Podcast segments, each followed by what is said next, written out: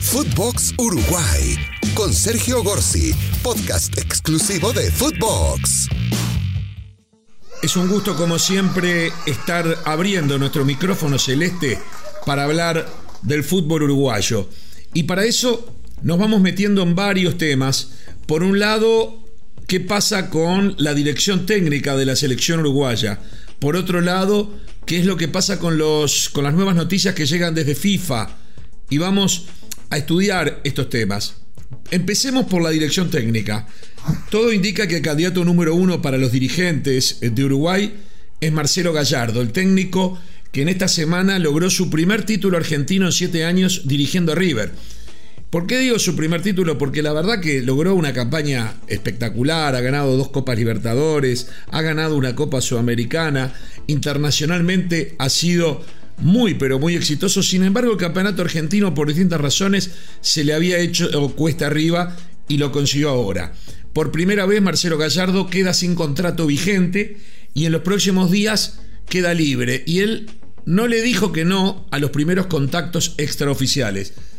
Mi olfato me dice que estamos muy lejos los uruguayos de poder siquiera pensar en igualar lo que gana en River Argentino. Se habla de 6 millones de dólares anuales. En Uruguay eh, lo que se destinaba al cuerpo técnico era de un millón y medio por año y haciendo al igual un esfuerzo se estaría tres veces menos del valor de lo que Gallardo hoy gana y que perfectamente podría ganar lo mismo o más si logra lo que pienso en su cabeza y en su corazón tiene en mente. Si se va de River es para ir a Europa y para comenzar una trayectoria como la que tienen sus compatriotas Simeone, eh, Pochettino, eh, Bielsa, eh, por nombrar algunos de los técnicos argentinos que triunfan en el mundo y que tienen evidentemente importantes ingresos fruto de sus grandes virtudes. Yo no imagino que él elija ganando menos venir a dirigir a la selección uruguaya. Por supuesto que le debe atraer la posibilidad de dirigir una selección eh, de un fútbol que él conoce, porque no hay que olvidar que nació como director técnico en Uruguay, jugó su última temporada como futbolista en Nacional, salió campeón uruguayo con una buena participación de él y luego pasó directo a ser técnico y lo sacó campeón uruguayo. O sea, eh, Gallardo conoce el medio, más allá de que hace siete años está concentrado en River, no es algo que eh, lo vea lejos, pero sí sabe las distancias económicas que hay entre los dos medios. Agarrar la selección uruguaya en este momento y tratar de clasificar al Mundial no es una misión imposible tampoco. Si no le resultara, nadie se lo podría achacar a él, pero creo que le quitaría un poco la aureola de, mágica que tiene de convertir en oro todo lo que toca. Por otro lado, Uruguay está pasando por un momento futbolístico complejo, con una generación en retirada y otra generación que todavía no se transformó en potencia. Y hace que si Uruguay va al Mundial como creo que va a ir al Mundial 2022, Uruguay no vaya a tener el protagonismo que tuvo en las últimas tres Copas del Mundo en Sudáfrica, Brasil y Rusia. Creo que la distancia con Gallardo es fundamentalmente económica. En Uruguay mucho se apela a que a él le puede interesar dirigir una selección y dirigir un mundial. La verdad que no creo, no me imagino que pueda sacrificar millones de dólares por año para cumplir el sueño cuando él sabe perfectamente, no ahora, pero tarde o temprano, le va a tocar la selección argentina y le va a tocar, por supuesto, algún mundial. Con respecto a cuál sería el otro técnico, para mí la dirigencia uruguaya tiene cerrado el tema Diego Aguirre, eh, pero eh, no lo ha confirmado, está jugado a terminar la gestión con Gallardo. Para mí hay otros más, además de Aguirre, no es que Aguirre no sea una opción interesante. Aguirre, una de las mejores cosas que tiene es que fue parte como técnico de juveniles del proceso del maestro Tavares y porque tiene como compañero, como dupla técnica, al ingeniero Berseri, que también fue parte muchos años del proceso del maestro Tavares, tanto es así que logró dos hitos muy importantes. Uno, llevar a Uruguay a una final del mundo sub-20, que Uruguay terminó perdiendo por penales con Francia, y también clasificar a Uruguay después de muchísimo tiempo a los Juegos Olímpicos.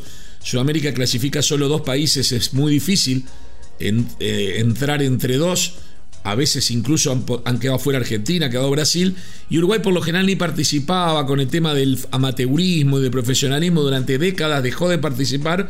Uruguay que tiene una historia riquísima por haber sido medalla de oro en 1924 y 1928, y luego no volvió a participar, incluso llegó a clasificar y a negarse a ir para respetar el tema en otros tiempos de un supuesto amateurismo que había que tener.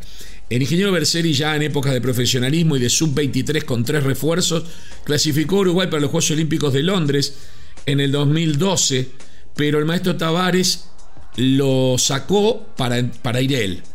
Él fue como técnico y Uruguay le fue muy mal, a pesar de llevar a Suárez y Cavani entre los tres refuerzos mayores de 23 años. Eh, eso es, está en el debe del proceso Tavares y eso seguramente golpeó eh, en el ánimo del ingeniero Berseri, que conoce muy bien también cómo se trabaja eh, en materia de selección y por eso me parece que una de las mejores cosas que tiene Diego Aguirre es justamente su compañero de dupla. Otras opciones que yo he dado, la de Fabián Coito, que siguió y prosiguió hasta hace poco como técnico juvenil con logros importantes, eh, con un sudamericano juvenil sub-20 ganado, con una final del mundo sub-17 a la cual accedió Uruguay y con este, un juego panamericano eh, también ganado a través de una medalla de oro. Pero Fabián Coito parece no ser un plan. El plan es Aguirre Berseri. Algunos también apuestan por Mauricio Almada.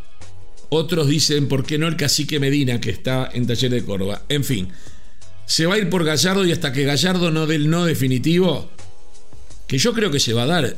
Si le erro, bienvenido sea Gallardo, que es sin duda el mejor técnico de Sudamérica hoy. De todas maneras, lo de Gallardo habrá que ver si es lo mismo para Gallardo, un club en donde está todos los días con los jugadores, que una selección en donde los recibís tres días antes. Pero esa es otra historia. Lo que cambió es un tema muy importante, eh, es la forma de definición del quinto puesto. Uruguay se ha especializado en salir quinto en las eliminatorias. Fue quinto para la eliminatoria para la Copa del Mundo del 2002 y clasificó tras un ida y vuelta con Australia. Fue quinto y le tocó ir de vuelta con Australia en el 2006 y en una situación absolutamente irregular, con arbitrajes muy sospechosos y un acuerdo de FIFA con Australia que realmente, mm, si uno ve los videos, se va a dar cuenta que fue de la mano de la FIFA. Australia clasificado en épocas en donde Oceanía no tenía ningún cupo. Y bueno, Uruguay quedó afuera en esa ocasión con Australia. En el 2010, por tercera vez consecutiva, fue al repechaje y le tocó Costa Rica y clasificó. No con mucha luz, pero clasificó empatando de visitante y ganando local. En el 2014, por cuarta vez consecutiva, fue al repechaje y le tocó Jordania, el representante para el repechaje de Asia. Las distancias fueron enormes. Uruguay de visitante ganó 5 a 0 y ya la revancha se jugó por, compromiso porque era imposible que un equipo absolutamente amateur comparado con la Uruguay del 2014, con Suárez y Cavani en su esplendor, pudiese hacer eh, fuerza y bueno, Uruguay clasificó.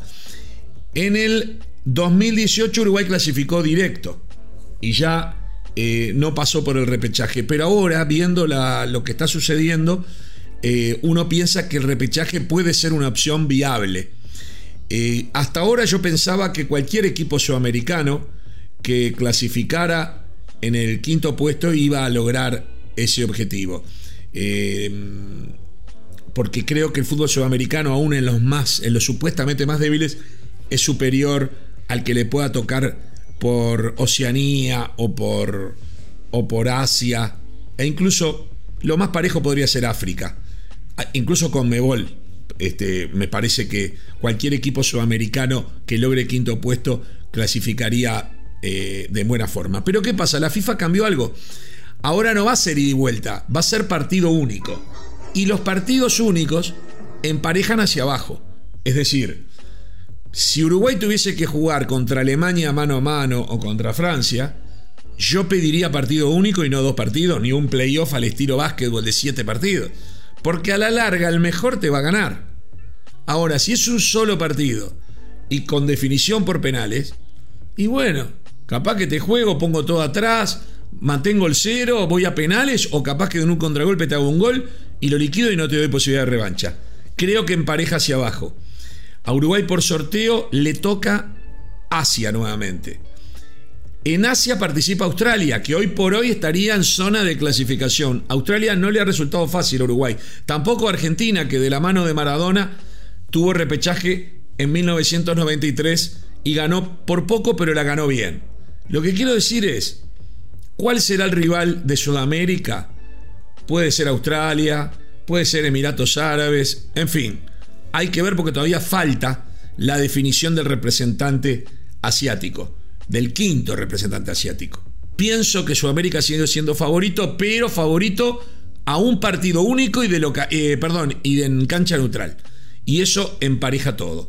Por supuesto que estamos sorprendidos y conmovidos con la decisión de las definiciones europeas en donde Italia o Portugal van a quedar afuera de, de la Copa del Mundo. Realmente me parece increíble, pero así fue el sorteo y Italia puede quedar por segunda vez consecutiva fuera de un mundial teniendo en cuenta que no estuvo en el pasado en Rusia y que en el medio tuvo años excepcionales en donde ganó la Eurocopa. Es el actual campeón de Europa, no hace mucho, y ha tenido una racha de partidos invictos impresionantes. Sin embargo, se va a tener que definir en un solo partido eh, contra tal vez Portugal si es que llega a esa instancia.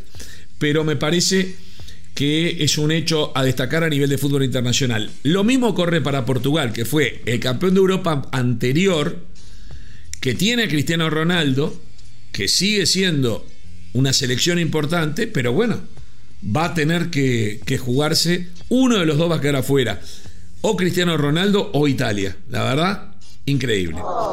Amigos, se define también una Copa Libertadores de América aquí en Montevideo entre Palmeiras y Flamengo y el Estadio Centenario se vestirá de fiesta.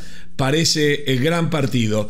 Flamengo supo salir campeón aquí en Montevideo en 1981 cuando jugó el tercer partido contra Cobreloa de Chile. Fue el primer título de América ganado por Flamengo y eh, se lo ganó luego de haber jugado y de vuelta en Chile y en Brasil. Y bueno, el tercer partido se jugó acá y lo ganó eh, el equipo carioca. Eh, Palmeiras varias veces participó en finales de Copa Libertadores. En el 61 le tocó perder con Peñarol, eh, dio vicecampeón de América. Peñarol se consagró en la cancha de Palmeiras en Pacaembú. luego también en, en el año 68 tuvo ida y vuelta con Estudiantes de La Plata de Argentina. Y después de jugar en San Pablo y Buenos Aires, el tercer partido, el decisivo, se tuvo que jugar acá en Montevideo y lo ganó Estudiantes de La Plata, o sea que también fue vicecampeón. Así que eh, para Palmeiras se puede decir que o la tercera será la vencida o no hay dos sin tres. Para Flamengo la posibilidad de volver a ser campeón de América en el estadio que lo vio dar su primera vuelta olímpica ya por 1981. El campeonato uruguayo está al rojo vivo y se define la última fecha el próximo fin de semana.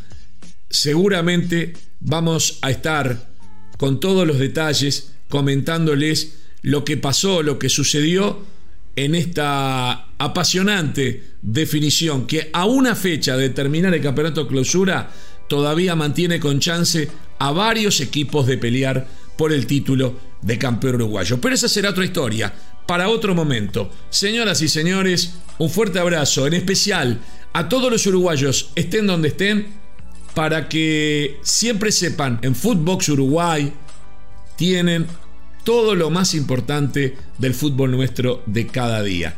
Nos volvemos a encontrar el próximo lunes. Footbox Uruguay con Sergio Gorsi, podcast exclusivo de Footbox.